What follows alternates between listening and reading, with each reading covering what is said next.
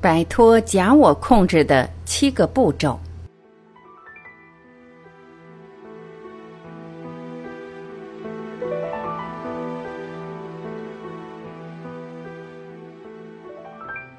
导语：一、停止被人惹怒；二、放掉想赢的需要；三、放掉想要正确的需要；四、放掉想比别人优越的需要；五、放掉想得到更多的需要；六、放掉以成就感来获得身份认同的需要；七。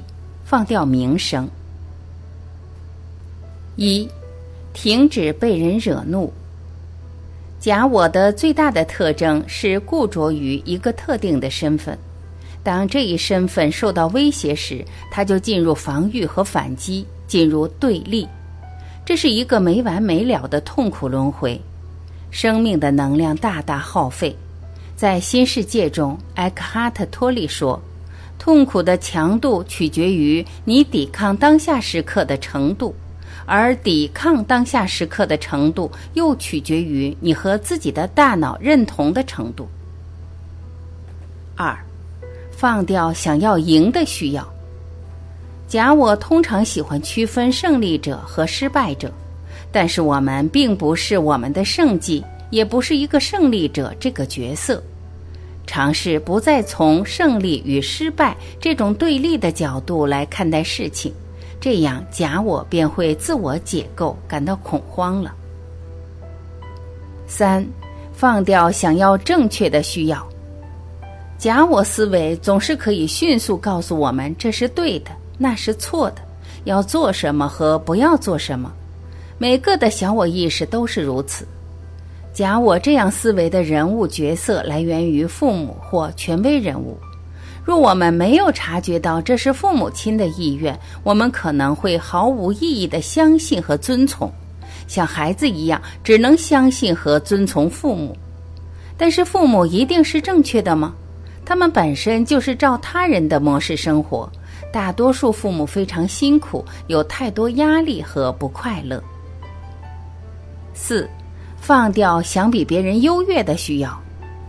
假我的眼中，我们和他人之间产生施与受的不平衡状态时，我们就会有优越感。比如，你比别人知道的更多，总是能在各种八卦话题中占上风。相反，他人拥有较多、知道的较多或能做的较多，我们的小我就感觉备受威胁。假我甚至会试着用削减。批评、藐视其他人拥有的财产、知识或能力的价值，来重新修复自己。要知道，我们真正的尊贵不是透过和别人的比较，而是我比过去的自己更好了。五，放掉想要得到更多的需要。假我的口头禅就是越多越好。但是每个人总是处于喜新厌旧的状态中，而且越是得不到的越想要，越是想要障碍越多。吊诡的是，当你不是那么想要的时候，它反而出现了。六，放掉以成就感来获得身份认同的需要。不但成就，我们不是任何一个故事。拜伦·凯蒂说：“没有你的故事，你是谁？”孩子的学习、健康问题、工作的不顺利，我们总是依附他们来确定身份感。